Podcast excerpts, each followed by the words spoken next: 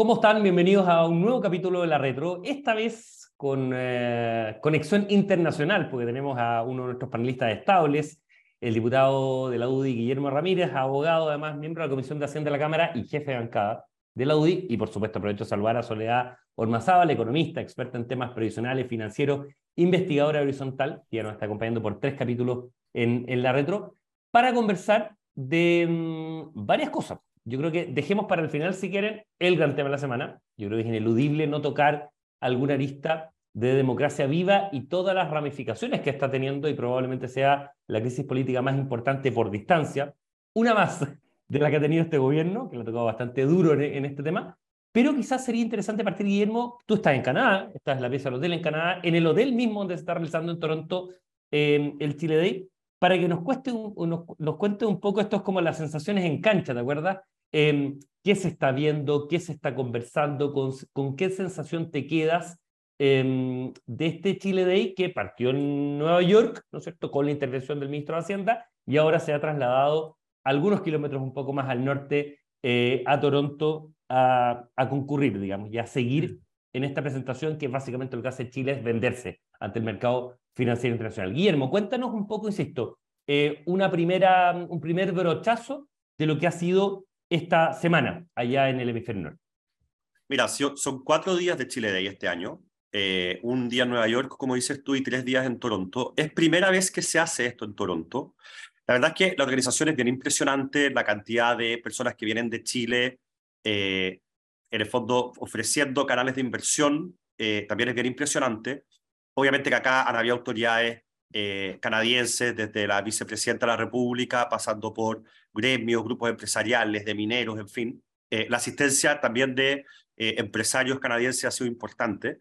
Em, pero yo nunca había estado en un Chile y yo le pregunté a algunas personas que han venido siempre si en el fondo este ha sido un buen Chile de ellos o no. Me dicen, sí, ha sido muy bien organizado, todo muy bien, pero se acercan mucho menos los empresarios de lo que ocurría en el pasado a decir, bueno, quiero invertir en Chile, ¿cómo lo hago? Ayúdame, ¿puedo hacerlo a través de tu empresa? Eh, Reuniones, Guillermo, perdón, de empresarios extranjeros, ejecutivos extranjeros con las autoridades de gobierno, ¿no? ¿O también con el sector privado? Yo le pregunté a unas personas del sector privado eh, y me decían que antes ellos tenían en cada día siete reuniones con personas que querían a través de ellos invertir en Chile eh, y que eso hoy día ya empieza a ser una rareza. El ministro Marcel estuvo acá, está acá, Ayer hizo una muy buena presentación. Eh, también estuvo la subsecretaria de Relaciones Exteriores. Eh, en fin, creo que, Chile ha, eh, ha, hecho, o sea, Invest Chile ha organizado una, un, gran Chile Day.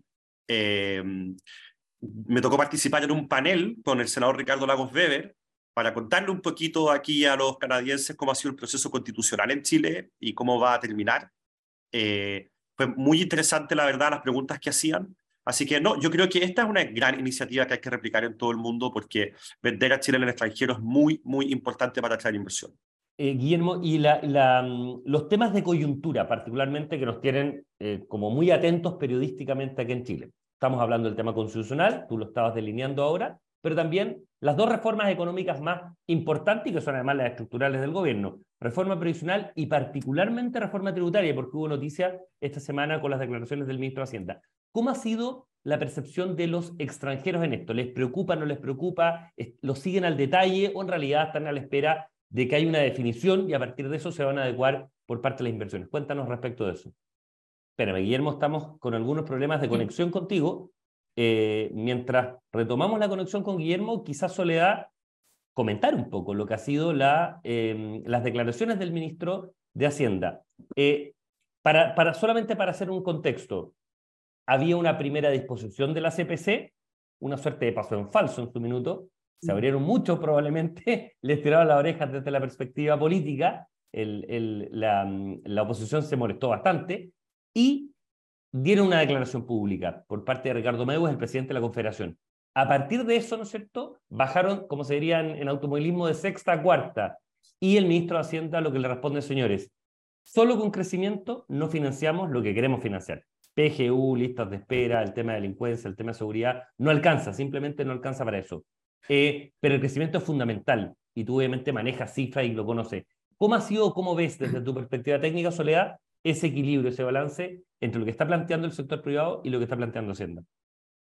Mira, yo creo que eh, Hacienda ha sido bien errático eh, en, cómo plantear eh, esta reforma tributaria.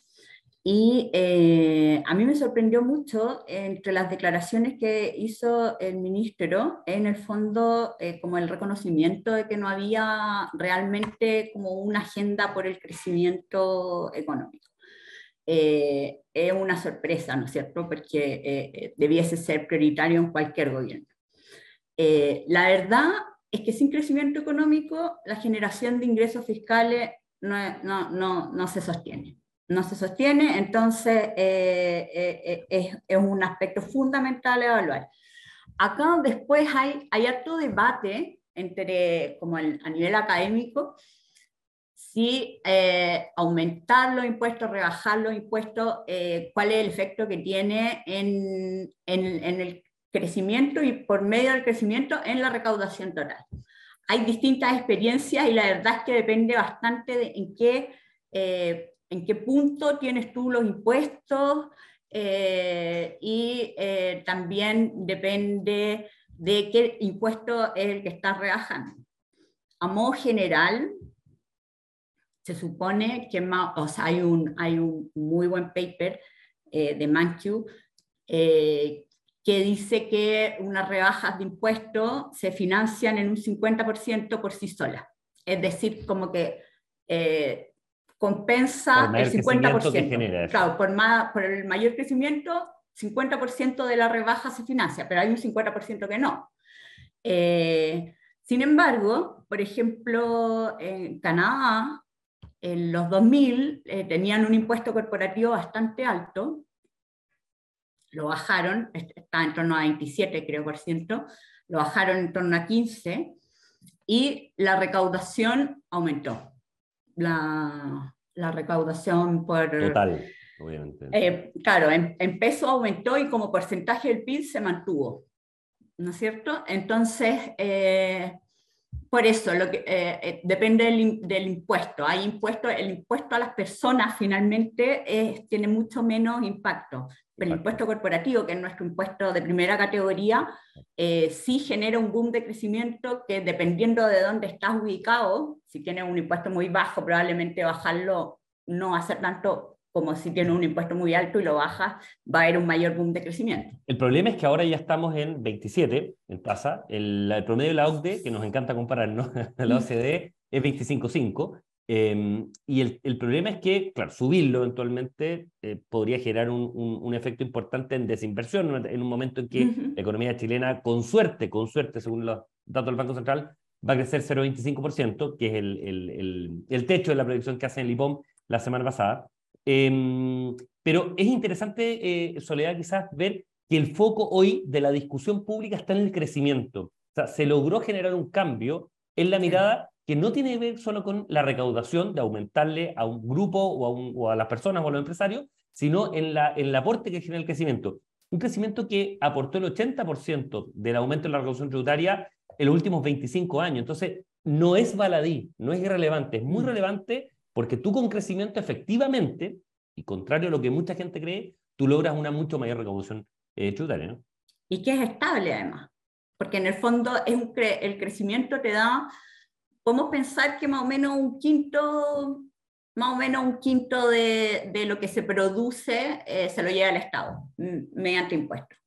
Entonces, eh, eh, el crecimiento te permite que el Estado vaya creciendo en un quinto los recursos año a año. No, no, no, no, no tiene como el tope. Por eso es sostenible en el tiempo y le da un, mecanismo de financiamiento que al Estado que es, como bien tú decías, durante el periodo, es un dato de, de, René Cortázar muy interesante, que durante el periodo en que Chile creció harto, eh, el, que la recaudación tributaria aumentó seis veces, impresionante, seis veces, el 80% de ese aumento de la recaudación fue eh, gracias al crecimiento económico, solo un 20% fueron las reformas tributarias. Entonces, de todas maneras... ¿ah? Yo, y uno además se pierde, a uno se, eh, hay, un periodista, eh, hay un periodista deportivo que dice que el archivo no muerde. Y uno se pierde también eh, para el segundo gobierno de la presidenta Bachelet, cuando se aumenta del 20 al 27 el tema, con la recaudación total no aumentó, más allá de ciertas desaceleraciones. Hay que recordar cuatro caídas de inversión consecutivas, lo que no ocurría desde la UP, que estamos ahora conmemorando 50 años. Bueno, el, el efecto económico Exactamente, el efecto Ni en Lupe, en Lupe incluso hubo periodo en que aumentó la inversión. La inversión. Bueno, cuatro años consecutivos de caída mm. en, en, formación eh, bruta de capital fijo, como, como lo de el Central. Entonces, eh, el efecto sí es importante. Sí es importante. Sin duda. Y lo último que me, me, me gustaría agregar es que, claro, sí existe en el fondo la rebaja de impuestos, no, no, no es mágica, no, no, no, vamos a lograr financiar, como te decía al principio, todo. Eh, por medio de una rebaja de impuestos imposible, pero el crecimiento sí. Y eh, lo, lo, que yo creo que es importante es que hay mucho espacio en nuestro esquema tributario para hacerlo más eficiente y de esa manera lograr eh, eh, crecer más. O sea, tenemos espacio para quizás compensar una rebaja de primera categoría con algún otro tipo de impuesto, reintegrar, eh, eh, eh, simplificar el sistema tributario que está súper complejo, todo ese tipo de cosas que no significan una rebaja de los impuestos del, del, nivel de tasa, sino que de repente reorganizar y llevar a una, a una cosa más razonable, hacer una estructura más simple y con menos castigo a, a la inversión y al ahorro. eh, claro, en el fondo, redistribuyendo, reorganizando nuestro sistema tributario, podemos quizás generar mucho crecimiento y, y sin subir tasas ni bajarla, eh, podemos, podemos eh, aumentar la recaudación tributaria de manera importante. Veamos si Guillermo está, estábamos hablando con Guillermo Ramírez, el, el, el diputado de la UDI, que está precisamente en el Chile Day, no, no lo veo ahora, pero quizás está conectándose ahí. Eh, Guillermo, ¿nos escucha en este momento? Mira, quizás con una última, última, última pregunta, Soledad, mientras Guillermo logra la, la reconexión en esto, porque efectivamente está eh, en Canadá, precisamente en el hotel donde se está desarrollando el Chile Day en este mismo momento. Ahí, Guillermo, ¿me escuchas? Ahí te veo algo. Yo, te escucho, yo lo he estado escuchando bien, pero... Perfecto. Y ahí te escuchamos, ahí te escuchamos súper bien. Retomo contigo. Tú nos estabas contando que eh, había habido menos conversaciones que los años anteriores pero que Canadá era sumamente importante en inversión, no solamente en fondos de pensiones, que tienen fondos de, pensiones privados muy relevantes y que han invertido en Chile, ¿no es cierto?, en todo el sector de utilities de manera muy decidida, sino que también han sido inversionistas muy relevantes en minería y hoy son parte del el top 3 de inversionistas históricos en Chile con Estados Unidos y, y España. Así es, así es. Y por lo mismo es tan importante en el fondo este Chile Day aquí, aquí en Toronto. Eh, y por eso es tan alarmante también que la sensación que hay acá es que si bien hay cariño y hay interés por Chile, eh, a la hora de eh, acercarse a decir, oiga, pero quiero efectivamente materializar ese interés para efectivamente invertir en Chile, eso no se produce. Y puede que tenga mucho que ver con lo que decía la Sole. La Sole decía, mire, el impuesto a las empresas es muy sensible. Eh, en, la inversión. El impuesto a las personas no es tan sensible. Eh, y nosotros en Chile hemos tenido la mala idea de eh, ignorar este dato, teniendo un impuesto de primera categoría muy alto, que es el más sensible, el que genera más impacto, el que afecta finalmente a la inversión, que es uno, lo, que, lo que uno podría estar viendo ahora, lo que ocurre acá en Canadá. y tenemos un impuesto a las personas que es muy bajo, o que al menos los primeros tramos están, hay, hay tramos exentos demasiado altos, digamos. Como porcentaje del PIB, además, digamos. Además, entonces, eh, cuando nosotros hablamos con el ministro Marcel y le decimos, mire, nosotros estamos dispuestos a conversar, pero esto hay que remirarlo entero. No, una reforma tributaria no puede consistir en, una mera, en un mero aumento de impuestos.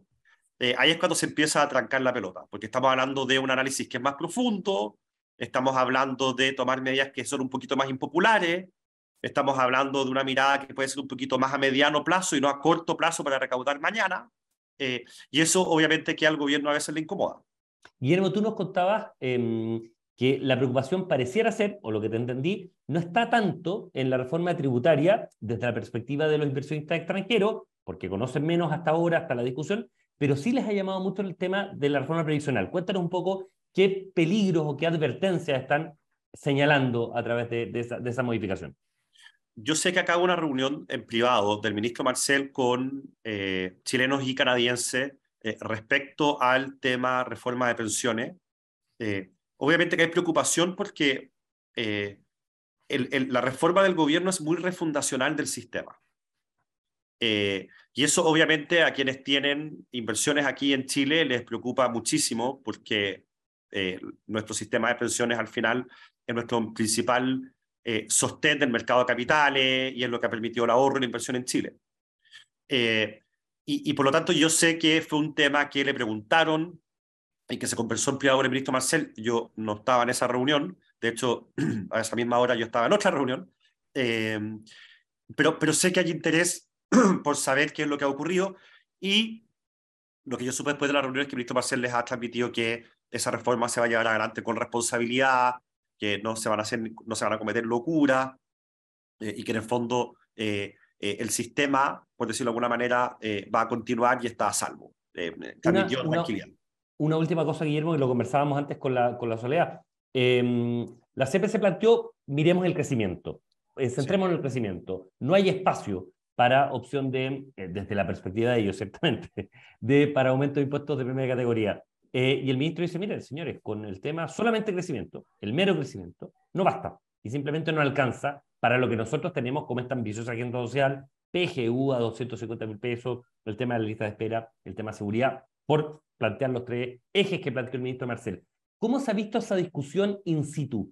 Eh, con el ministro, con los empresarios que están allá, principalmente, insisto, el mercado financiero, porque el Chile es eso. Sí, bueno, acá ese tipo de detalles así no se discuten.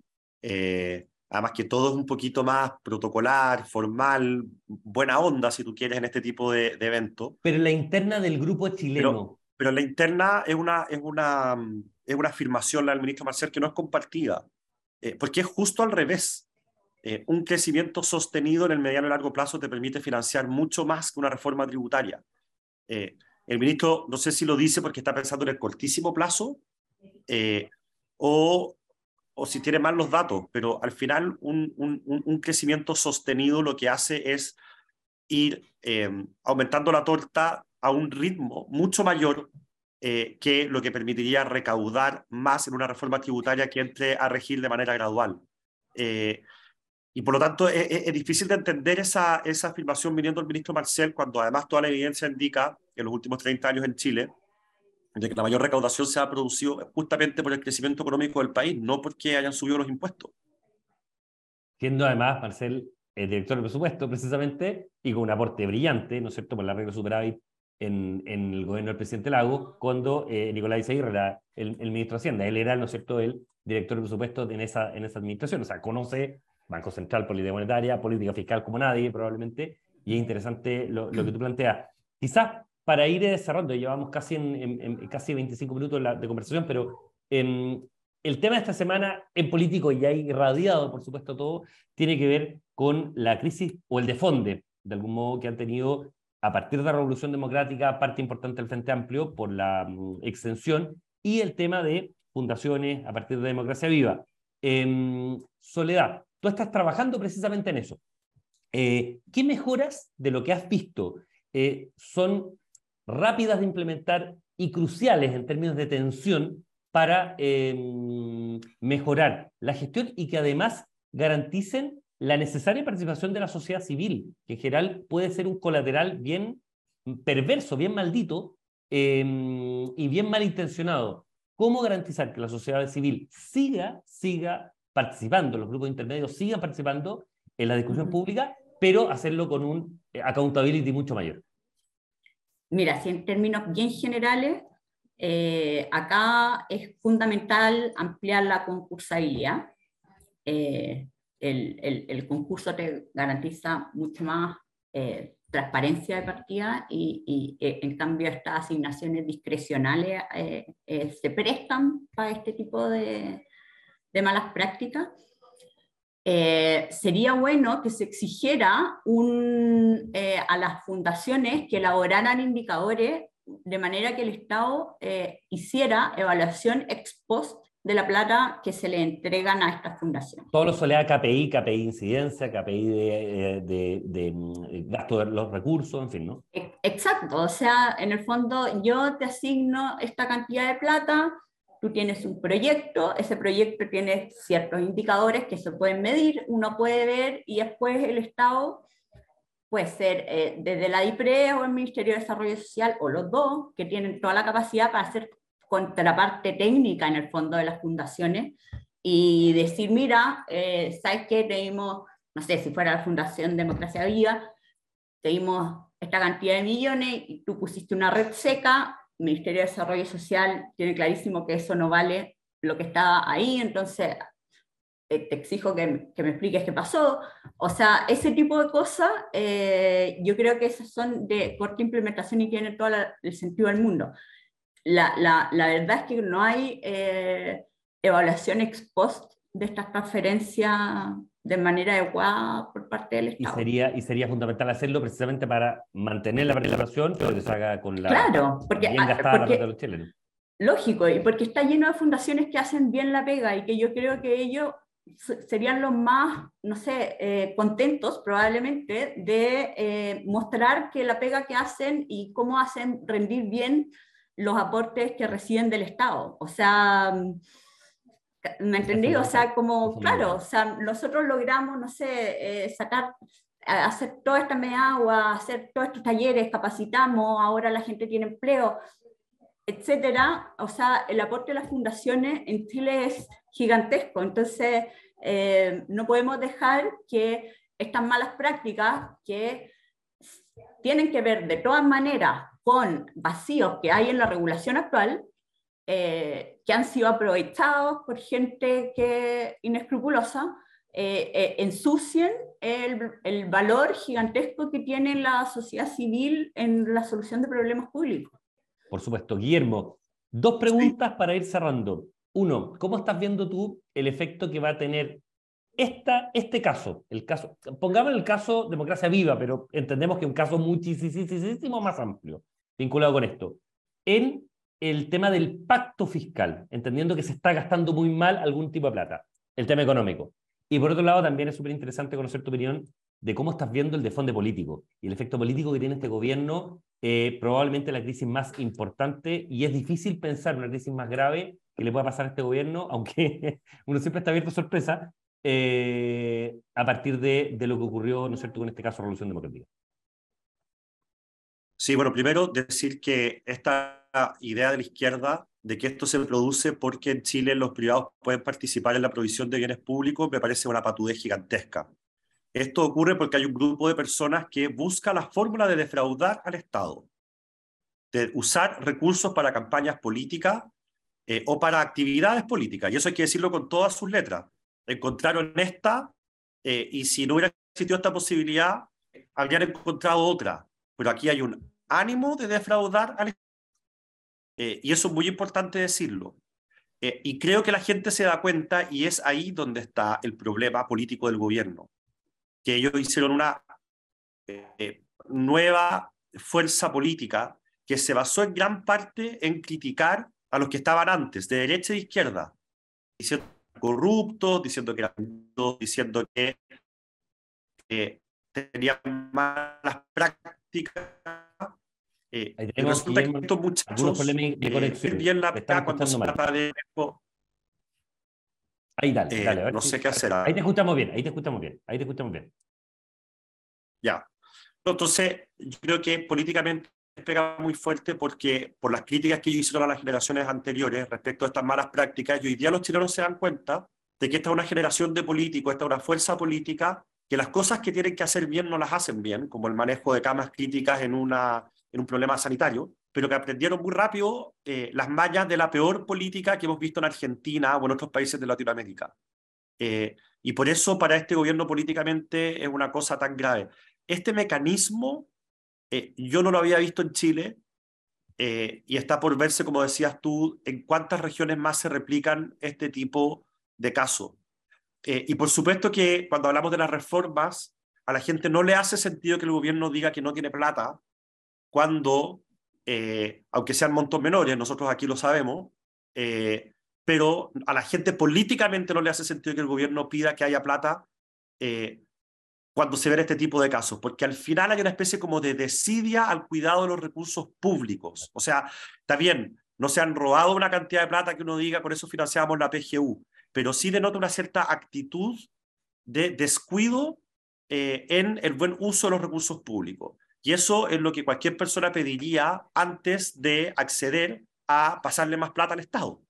Eh, montos que, como porcentaje de recaudación fiscal son bajísimos, pero montos que en términos absolutos son muy relevantes para cualquier chileno. Entonces, es, es, claro, ahí está la tensión, ahí está la contradicción precisamente de este gobierno. Guillermo, muchísimas gracias por la conexión. Yo sé que estás full, full ocupado, la soledad también, pero tú además estás en Canadá. Muchísimas gracias por el tiempo, por haber tenido que subir los pisos que subiste y haber tenido que perderte un par de minutos, ¿no es cierto?, para, para estar con nosotros y con la audiencia del libro, eh, contando desde el Chile Day el tema. Ya la Soledad, muchísimas gracias por estos tres capítulos que además ha estado brillantemente acompañándonos, entregándonos todo el conocimiento tuyo desde la perspectiva más técnica y, por supuesto, la mirada política eh, como investigadora horizontal. Muchísimas gracias, nos estamos encontrando la próxima semana y que tengan un gran fin de semana. Nos vemos. Adiós. Gracias. Muy bien. El libero, la realidad como no la había visto. Haz que estos contenidos lleguen más lejos haciéndote miembro de la red Libero.